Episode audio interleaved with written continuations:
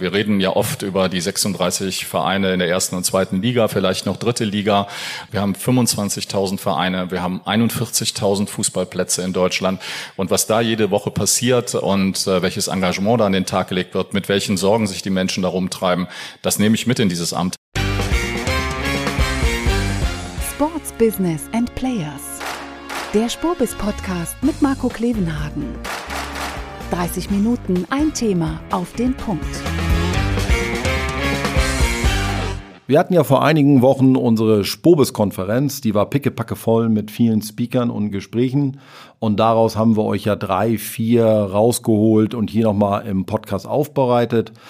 Heute geht es weiter mit Bernd Neundorf, Präsident des DFB. Der hat seine Wahl gewonnen mit dem Spruch, wir müssen uns ändern beim DFB. Und darüber habe ich natürlich mit ihm gesprochen, wie er das schaffen will, wie er neues Vertrauen wieder aufbauen will, wie sein Führungsstil aussieht, warum die Strukturen beim DFB noch einmal erheblich geändert worden sind, wie es mit der Aufarbeitung von Altlasten aussieht, die er ja geerbt hat. Und natürlich haben wir uns auch über Katar unterhalten. Angefangen haben wir aber mit der Frage, warum man sich den Job eigentlich antut. Schön, dass wir uns kennenlernen, denn wir haben gerade festgestellt, wir hatten noch nicht die Gelegenheit vorher. Umso mehr danke ich dann für Ihre Zeit und schön, dass Sie da sind, Herr Neunhoff. Ähm, ich erinnere mich, als es sehr unruhig um den DFB war und die Präsidenten etwas öfter wechseln mussten, ähm, war so ein Gespräch in der Branche, dass man gesagt hat, das ist aber auch ein Amt. Welchen Menschen braucht's da eigentlich? Dass man diesem Dickschiff an Sportverband überhaupt Herr werden kann? Ist das jetzt eher ein Manager? Ist das ein Politiker? Muss der Sporthintergrund haben? Muss der Kofi Annan heißen? Was glauben Sie, welchen Typus Mensch braucht's denn, um, um diesen großen Sportverband zu führen? Also ich glaube, zunächst mal muss man sagen, dass, äh, dass ich äh, dieses Amt, man hat ja, viele haben mich gefragt, warum tust du dir das an? Und ähm, ähm das, äh, als ich die Bereitschaft erklärt habe, äh, dieses Amt zu übernehmen oder dafür zu kandidieren, und äh, ich glaube, deshalb sitzen ja auch so viele Leute hier. Das tut man sich ja eigentlich nicht an, weil wir wissen, Fußball ist, glaube ich, was ganz herausragendes und was ganz hervorragendes und tolles und es macht äh, Spaß im Fußball zu arbeiten. Das sage ich übrigens auch noch nach äh, nach der Zeit, die ich jetzt Präsident bin. Es ist äh, es ist unglaublich äh, interessant und vielfältig und äh, ich habe mir das wirklich nicht angetan, sondern sehr gut überlegt. Natürlich ist es so, dass man weiß, äh, als DFB-Präsident, überhaupt als DFB und die jüngere Vergangenheit äh, betrachtet, welche, welche Probleme da waren, welche Querelen auch an der Spitze stattgefunden haben und wie kann man es äh, wie kann man es anders machen. Und ich bin aber bewusst angetreten auch mit, mit einer anderen Stoßrichtung, dass wir gesagt haben, es muss doch möglich sein, diesen Verband mal in Ruhe zu führen und über das zu reden, wofür wir da sind, wofür wir gewählt sind, nämlich uns wirklich um den Fußball zu kümmern und die Themen in den Vordergrund zu rücken. Und wir werden gleich sicherlich es gibt eine Fülle von Themen, äh, die uns äh, umtreiben, äh, aktuell in der näheren Zukunft. Das geht wirklich von der hohen internationalen Politik von Katar bis auf den kleinsten Amateurplatz runter, wo wir Probleme und, und Dinge haben, die wir angehen müssen und anpacken müssen.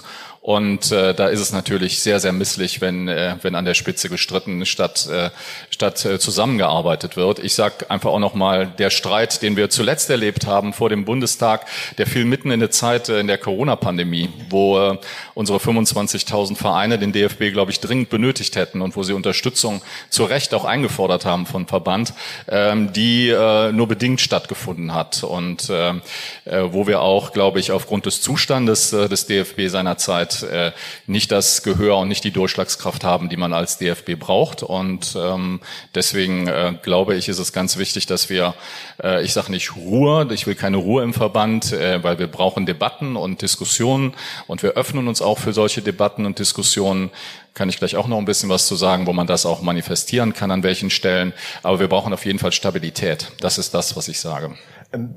Wie würden Sie Ihren Führungsstil beschreiben? Wenn ich die letzten Präsidenten mal so durchgehe, würde ich sagen, das war so kollegial, hierarchisch, emotional. Sie habe ich bisher als sehr politisch wahrgenommen. Ist das auch Ihre Art von Führungsstil? Äh, man kann seine Biografie ja nicht ganz verleugnen. Ich, ich komme aus der, äh, komme schon aus dem politischen Bereich und ähm, aber was man da gelernt hat, ist, glaube ich, schon.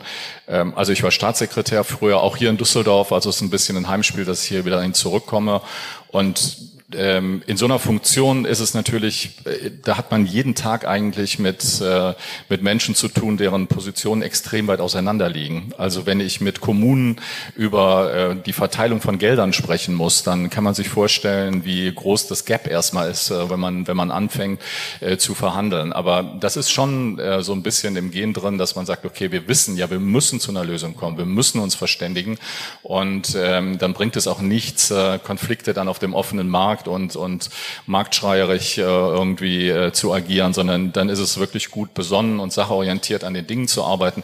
Das versuche ich. Das ist äh, im DFB-Umfeld natürlich ein bisschen schwieriger. Wir werden deutlich medial äh, stärker wahrgenommen. Es gibt äh, ähm, ja, im, es gibt ganz viele Menschen, die, die äh, sich an Debatten beteiligen und äh, trotzdem äh, habe ich eben gesagt, möchte ich den die Hoffnung nicht aufgeben, dass man auch so einen Verband äh, mit Ruhe und, und, und zielgerichtet auch äh, äh, führen kann. Wie sehr mussten Sie Ihre Perspektive ändern? Sie haben ja gesagt, Sie kommen aus dem mittelrheinischen Ver ähm, ähm Landesverband bisher.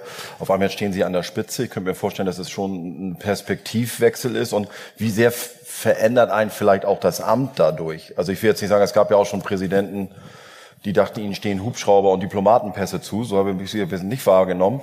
Aber ich könnte mir schon vorstellen, das ist ein so bedeutendes Amt in Deutschland. Sie kriegen wahrscheinlich ab jetzt jeden Termin bei jedem Politiker, den Sie haben möchten, in wahrscheinlich zeitnaher Umgebung. Wie sehr verändert Sie das Amt? Merken Sie da schon was? Vorher? Also bisher habe ich das nicht gemerkt, weil ich äh, wirklich auch versuche, der, der Linie treu zu bleiben. Also ähm, ich, äh, ich komme von der Basis, Sie haben es angesprochen, also von, von Amateurvereinen und ich habe einfach eben auch mitbekommen, ähm, dass äh, was wie wichtig die Arbeit an der Basis ist und wie unterstützenswert das ist, weil wir die also nicht nur gesellschaftlich brauchen, sondern eben auch für unseren Sport brauchen. Ähm, wir reden ja oft über die 36 Vereine in der ersten und zweiten Liga, vielleicht noch dritte Liga, aber äh, sozusagen wir haben insgesamt, wir haben 25.000 Vereine, wir haben 41.000 Fußballplätze in Deutschland und was da jede Woche passiert und äh, welches Engagement da an den Tag gelegt wird, mit welchen Sorgen sich die Menschen darum treiben, das nehme ich mit in dieses Amt, das ist ganz klar. Also und äh, weil Sie die Politik ansprechen und die Energiekrise, klar ist das ein Thema für die Bundesligisten, aber es ist ein, glaube ich, noch viel größeres Thema für viele kleine Vereine, die nach zwei Jahren Corona äh, jetzt auch äh, befürchten müssen, dass die Plätze wieder dicht gemacht werden im Winter. Wir haben die meisten der Plätze, die ich gerade erwähnt habe, die 41.000, die sind in, ähm, in der, im Eigentum der Kommunen. Also, und die Kommunen müssen sparen. Sie schauen natürlich, wo sie das realisieren können. Und äh, leider Gottes äh, kommt da oft äh, der Gedanke auf, das könnte man ja beim Sport äh, generieren, das Geld, was einem fehlt. Da müssten wir und arbeiten wir auch dagegen. Wie, wie können Sie da überhaupt konkret als DFB helfen? Sie werden nicht 41.000 Plätze sozusagen helfen können, wenn man auf einmal sagt, ihr dürft kein Flutlicht mehr anmachen und dadurch nicht mehr trainieren können oder ähnliches. Genau, also das ist, das ist eines der, der äh, großen Themenkomplexe, die ich anfangs angesprochen habe. Und Sie haben es mit der Politik angesprochen. Ich glaube, das ist aber auch ein ganz wichtiger Punkt, dass wir ähm, aufgrund, äh, dass wir ein Stück weit Vertrauen jetzt auch zurückgewinnen und auch zurückerobern, sag ich mal, weil ähm, äh, es war ja in, in, fast schon ein bisschen rufschädigend sozusagen in den letzten Jahren äh, DFB mit sich mit DFB in Verbindung zu bringen. Das ist, glaube ich, ein bisschen aufgebrochen in den letzten Monaten. Also ich habe schon mehrfach jetzt mit mit Scholz gesprochen. Ich war in vielen äh, Ministerien auch diese Woche wieder in Berlin und äh, mit dem Bundespräsidenten gesprochen über große Projekte wie äh, die Frauen äh, die wir anstreben. Also ich glaube, wir haben diesen, diese Zugänge wieder, wir bauen Vertrauen auf und äh, das, das ist der erste Schritt, um überhaupt inhaltlich voranzukommen. Und äh, dann kann man natürlich auch bestimmte Forderungen hinterlegen, nämlich äh, die jetzt zum Beispiel, was die Energiekrise betrifft. Aber wir haben andere große Themen im, im Sport und im Fußball das Thema Infrastruktur. Ähm, ich will das einfach auch mal an ein paar Beispielen sagen, woran wir wirklich arbeiten. Also dass äh, ähm, wir sind eigentlich als Fußball relativ gut aus der Corona-Krise gekommen. Äh, viele ähm, Frauen äh, und und und Jungs äh, kommen in die Vereine. Äh, bei anderen Vereinen ist das, bei anderen Sportarten ist das weniger der Fall. Und darüber freuen wir uns natürlich. Wir haben einen Lauf, einen Zulauf von äh, Mädchen und Frauen im Fußball nach dieser EM. Das registrieren wir auch. Äh, nur wir können es sozusagen gar nicht so richtig auffangen, weil gerade in Metropolen wie Düsseldorf, Köln, äh, Rhein-Main-Gebiet, Berlin, München, Hamburg, überall dasselbe. Wir haben zu wenig Plätze und zu wenig Kapazitäten, um diese Flut an Neuanmeldungen jetzt auch zu bedienen, weil wenn ein Verein zehn Mannschaften hat und sagt, die können auf meinem Platz trainieren unter der Woche und am Wochenende Spielbetrieb äh, stattfinden lassen, können wir stattfinden lassen, dann äh, kann ich nicht noch eine elfte, zwölfte, dreizehnte Mannschaft gebrauchen. Äh, das heißt, die Kinder werden abgewiesen. So ist, das ist ein Fakt. Wir haben äh, heute leider im Fußball die Situation, Kinder und Jugendliche werden abgewiesen, gerade in Ballungszentren. Im ländlichen Raum haben wir andere Probleme, aber das will ich nur mal sagen. Und dann darf man sich auch nicht wundern, ähm, sozusagen, wenn wir dann irgendwann ein Problem in der Spitze bekommen. Äh, das ist, äh, das wirkt alles äh, wie ein Zahnrad ineinander und äh, deshalb ist neben der Energiekrise das Thema Infrastruktur ein großes Thema. Es gibt weitere große Themen, ähm, die kann ich vielleicht gleich nochmal erläutern. Aber es gibt eine ganze Menge von Dingen, die ich mit der Politik besprechen muss.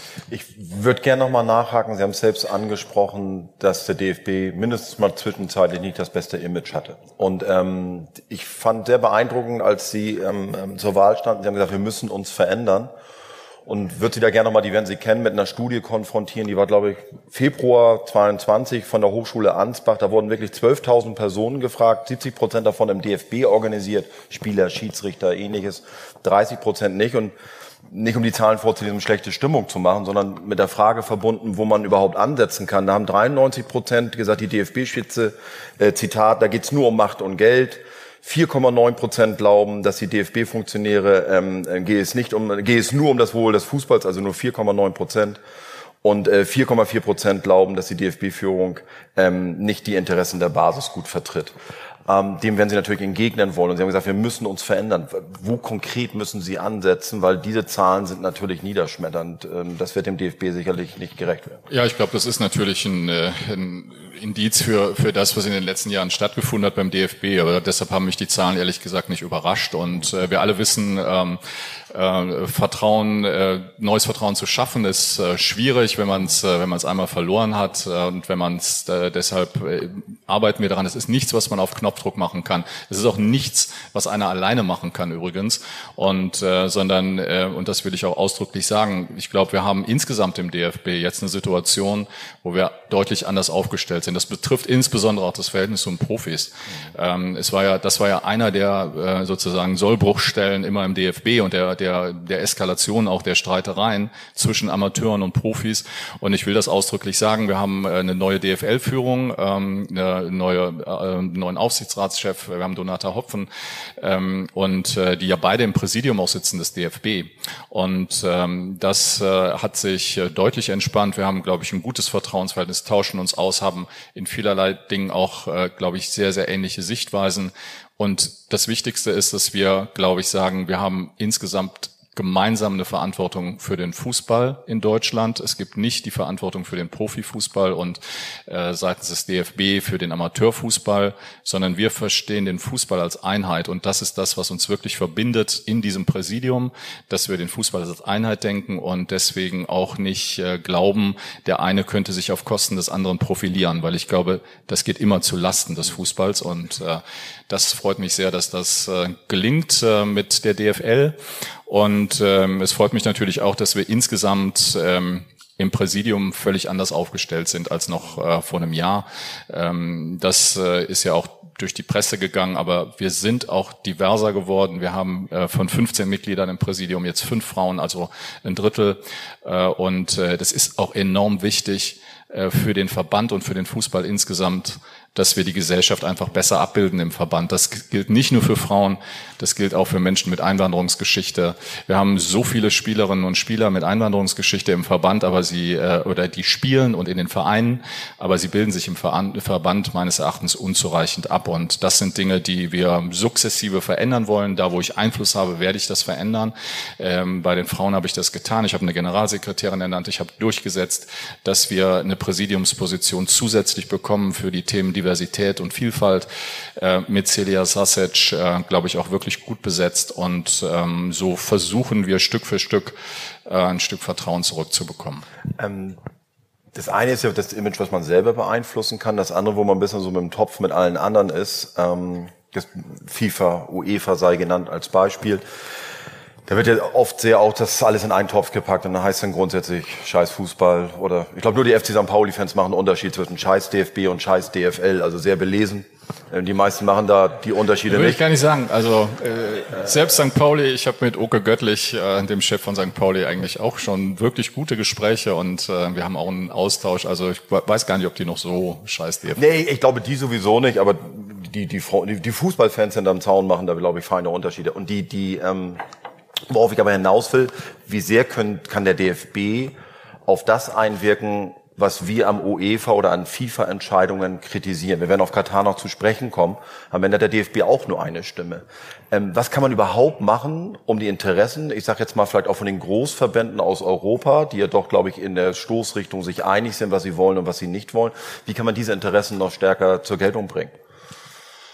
Also Zunächst mal ist es ja so, äh, dass das Terrain, Sie haben ja am Anfang gesprochen, äh, es sind ja viele, viele neue Gebiete, die auf mich zukommen und was wirklich neu ist, ist dieser ganze internationale Bereich. Also ich habe äh, ähm, hab aber inzwischen mehrfach mich mit mit Zefering getroffen, auch mit Infantino und ähm, da gibt's natürlich auch äh, viele, viele, viele Themen und viele Anliegen, die ich auch habe. Und ich habe vor allen Dingen eins gemacht, äh, jetzt auch im Sommer. Ich bin äh, ähnlich wie ich das gemacht habe vor meiner Wahl zum DFB-Präsidenten und bei der während der Kandidatur, dass ich zu den Profivereinen gefahren bin, weil die mich nicht kannten und äh, weil wir lange Gespräche hatten, wo, ähm, wo oft aus einem Mittagessen dann drei, vierstündige Gespräche wurden. Das war wirklich äh, spannend. Und ähnlich mache ich es jetzt auch in Europa zumindest. Also habe ich den Sommer genutzt, um viele Verbände zu besuchen. Und man merkt schon, die Verbände wissen, äh, es hat in Deutschland ähm, ja in der Tat diese Auseinandersetzungen gegeben im DFB. Es gab viele aufeinanderfolgende Präsidenten. Das ist sehr wohl registriert worden. Aber trotzdem äh, ist es, glaube ich, immer noch so, dass sie sagen, wir hoffen wirklich, dass jetzt, weil ihr seid wichtig für die UEFA, ihr seid wichtig für eine, eine wichtige Stimme im Fußball.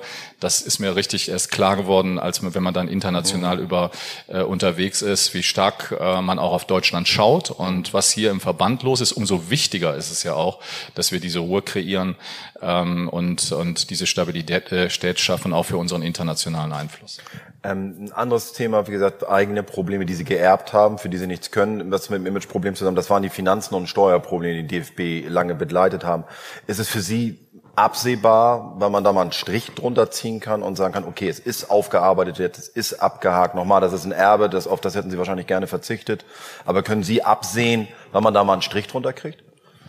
Also ich habe es ja am Anfang gesagt, ich und das habe ich auch eingehalten. Wir haben, ich hatte keinen Zugang zu den ganzen Unterlagen äh, sozusagen bevor meiner Wahl. Äh, ich war nicht im DFB-Präsidium und habe äh, mir Unterlagen zusammenstellen lassen dann nach der Wahl, die ich auch wirklich äh, gelesen habe, immer unter der Maßgabe: Muss ich, muss der DFB jetzt noch irgendwas veranlassen sozusagen, um Klarheit zu bekommen in irgendeine dieser Affären? Äh, die Wahrheit ist, dass äh, alle Unterlagen, die ich gesehen habe, inzwischen ja auch bei der Staatsanwaltschaft liegen und äh, da sind sie, glaube ich, auch in guten Händen, weil da kann ermittelt werden, da kann, äh, da kann auch, ähm, da können alles, da kann alles in die Wege geleitet werden, um ähm, um die Dinge weiter aufzuklären. Und äh, ich sehe im Moment für uns, für den DFB, äh, jetzt nicht den Punkt, wo ich sage, da müsste ich jetzt nochmal verbandsintern einschreiten, sondern ich vertraue einfach jetzt auf die Staatsanwaltschaften. Aber genauso klar sage ich, wenn neue Dinge ans Tageslicht kommen, wenn ich neue Dinge erfahre, wenn die, Tages äh, wenn die Staatsanwaltschaft Dinge zutage befördert, dann werde ich der Erste sein, der auch sagt, äh, ja, dem müssen wir schonungslos äh, hinterhergehen, auch ohne Ansehen von Amt und Person.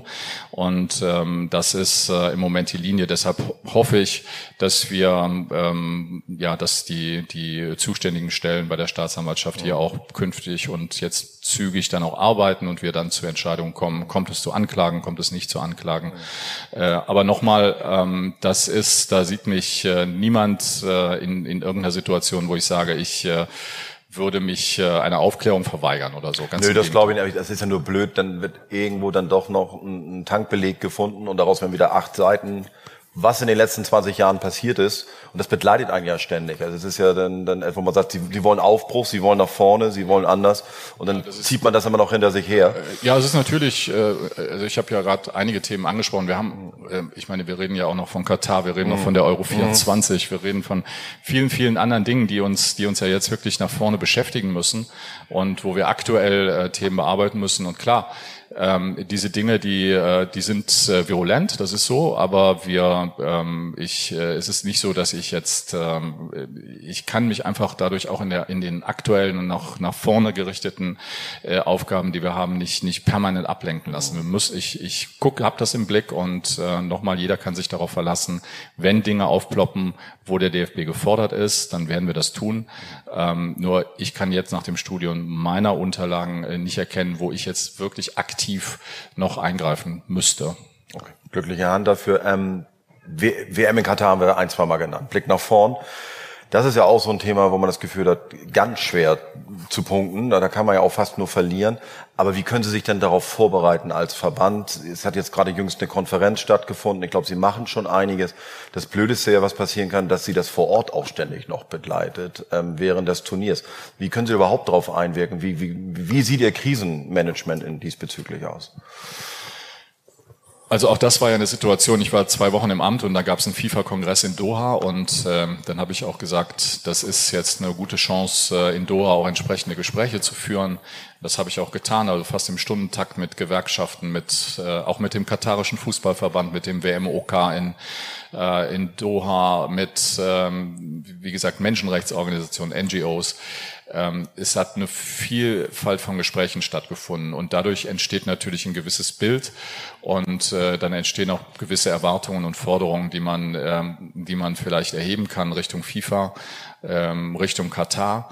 Und äh, das habe ich ja in den letzten Wochen auch getan. Ähm, wir haben auch, glaube ich, das gehört äh, mit zur Offenheit und zur Transparenz, der wir uns ja jetzt auch ein bisschen verschrieben haben und stärker als in der Vergangenheit, dass wir diesen Menschenrechtskongress als DFB, glaube ich, auch einmalig organisiert haben in dieser Woche mit, äh, mit dem katarischen Botschafter in Berlin, die, die alle da waren bei uns in Frankfurt, wo wir das Thema diskutiert haben, ähm, wo, ähm, glaube ich, sehr pointierte Forderungen auch nochmal Richtung Katar formuliert wurden von verschiedensten Organisationen.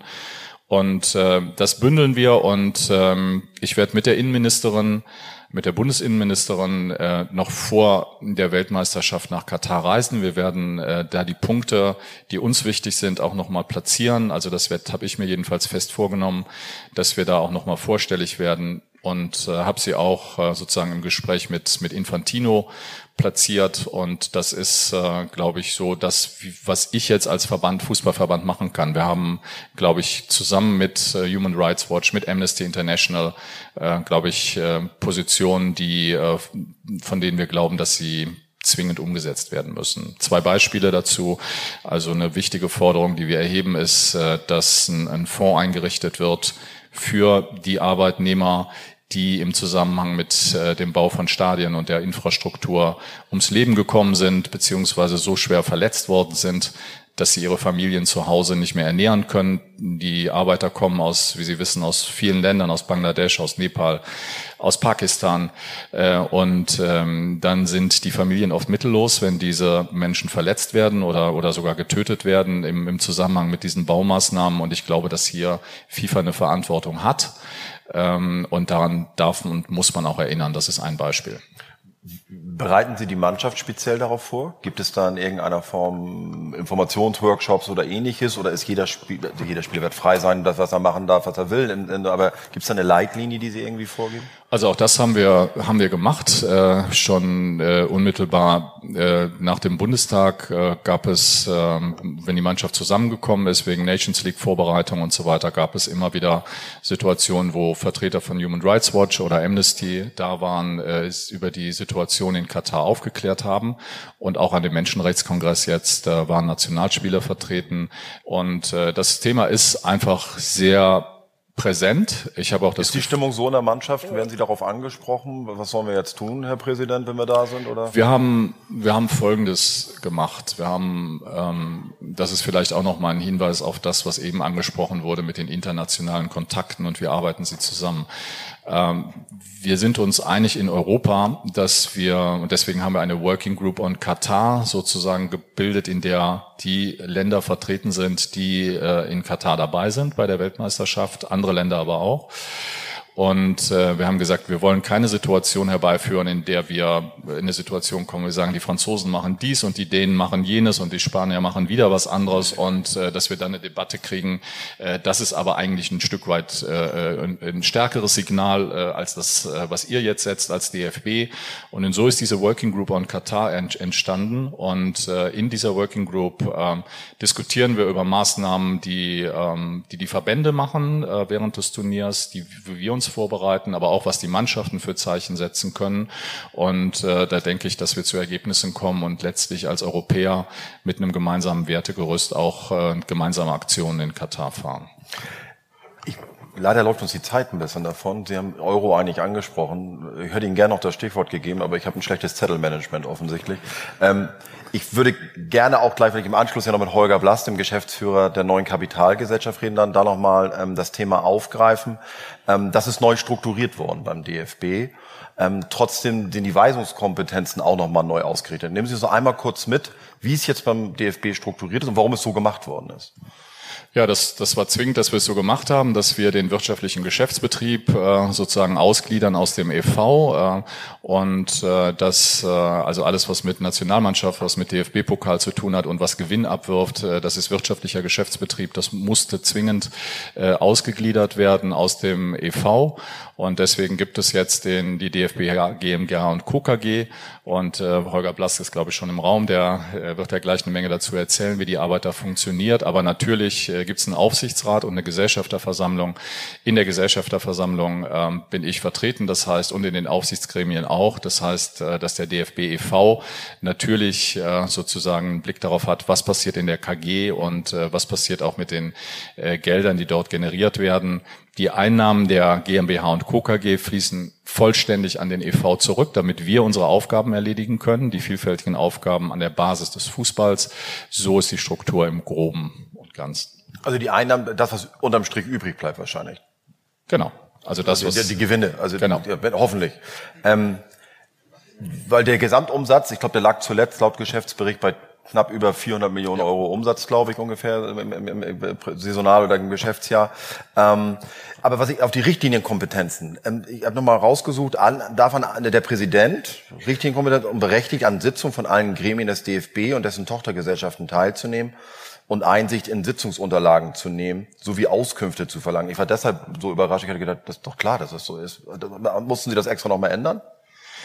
Es ist in der Tat so, ich äh, habe mir, hab, komme, schließt sich der Kreis so ein bisschen, äh, bei meiner Kandidatur mir natürlich überlegt, unter welchen Bedingungen kandidierst du überhaupt. Und äh, es war in der Tat so, dass äh, äh, vor äh, der Präsidentschaft von Fritz Keller äh, die Satzung geändert wurde, die Richtlinienkompetenz äh, äh, sozusagen aus der Satzung verschwunden ist. Äh, ich habe gesagt, äh, ich möchte die zwingend wieder reinhaben, äh, nicht weil ich jemand bin, der äh, jeden Tag von der Richtlinienkompetenz Gebrauch macht, ähm, aber weil ich glaube, dass sie ein gewisses ähm, disziplinierendes Element darstellt. Ähm, äh, Helmut Schmidt, die Richtlinienkompetenz gibt's ja auch äh, bei Bundeskanzlern, hat mal gesagt, äh, es gibt die Richtlinienkompetenz für Kanzler, aber er hat in seiner ganzen Amtszeit nie davon Gebrauch gemacht. Das ist idealerweise so. Aber alleine die Tatsache, dass es sie gibt, äh, glaube ich, zwingt auch äh, Menschen im Verband äh, sozusagen Kompromisse zu finden und zu sagen, wenn die Richtlinienkompetenz kommt, dann kommt es vielleicht zu Ergebnissen, die uns beiden nicht gefallen. Und also lass uns lieber uns verständigen. Ich glaube, das hat ein bisschen was disziplinieren Faszinierendes.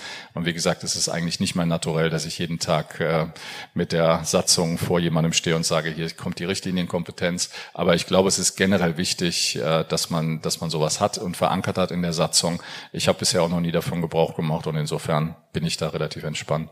Das lasse ich jetzt so stehen wünsche Ihnen viel Erfolg und vor allem auch viel Freude. Äh, es wäre schön, wenn Sie den DFB wieder dahin bringen, wo wir, glaube ich, alle hoffen. Ich glaube, ich hoffe, es ist nicht zu distanzlos, aber wir sind hier im Sportbusiness und ein starker DFB hilft am Ende, glaube ich, der gesamten Branche. Vielen Dank. In diesem Sinne viel Erfolg. Dankeschön.